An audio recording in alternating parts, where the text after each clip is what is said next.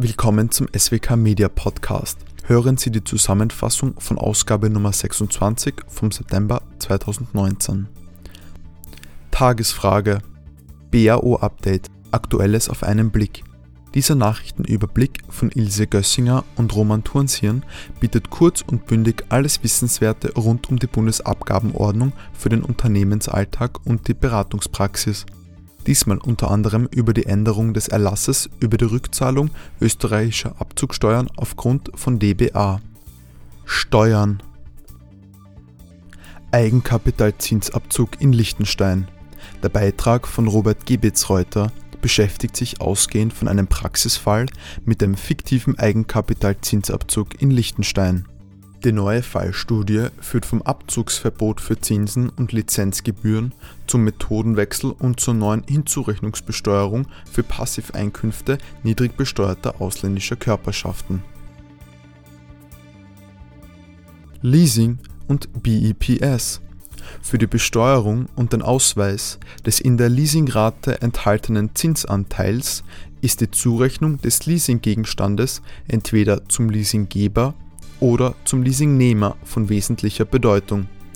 Mangels einheitlicher Zurechnungskriterien auf internationaler Ebene kann es jedoch unter anderem auch in Bezug auf die Anwendung durch den BEPS Action 4 vorgesehenen Zinsabzugsbeschränkung zu bedeutenden Verzerrungen kommen.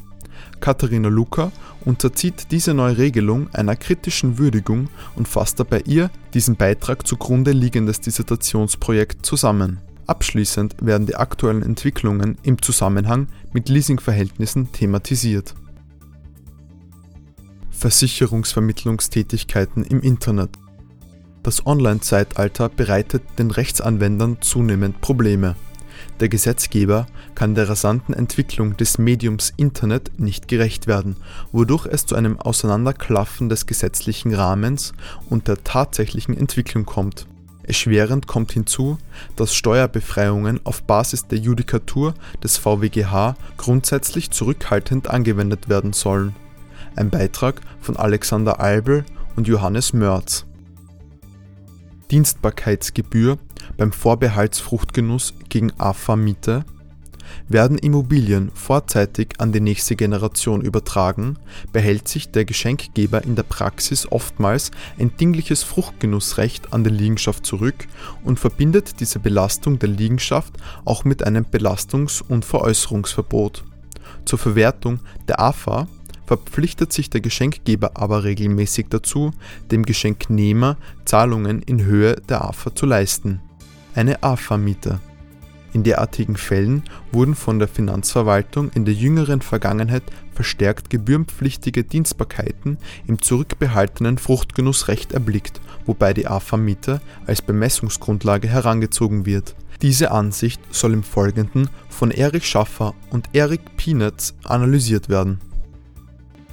Aus der jüngsten Rechtsprechung Markus Ahatz, Gerhard Gettke, Dietmar Eigner, Gernot Eigner und Michael Tumpel bieten eine Übersicht über die steuerrechtliche Judikatur der Höchstgerichte, darunter VWGH-Entscheidungen zur Umsatzsteuer bei Leasinggütern und der Vorsteuerberichtigung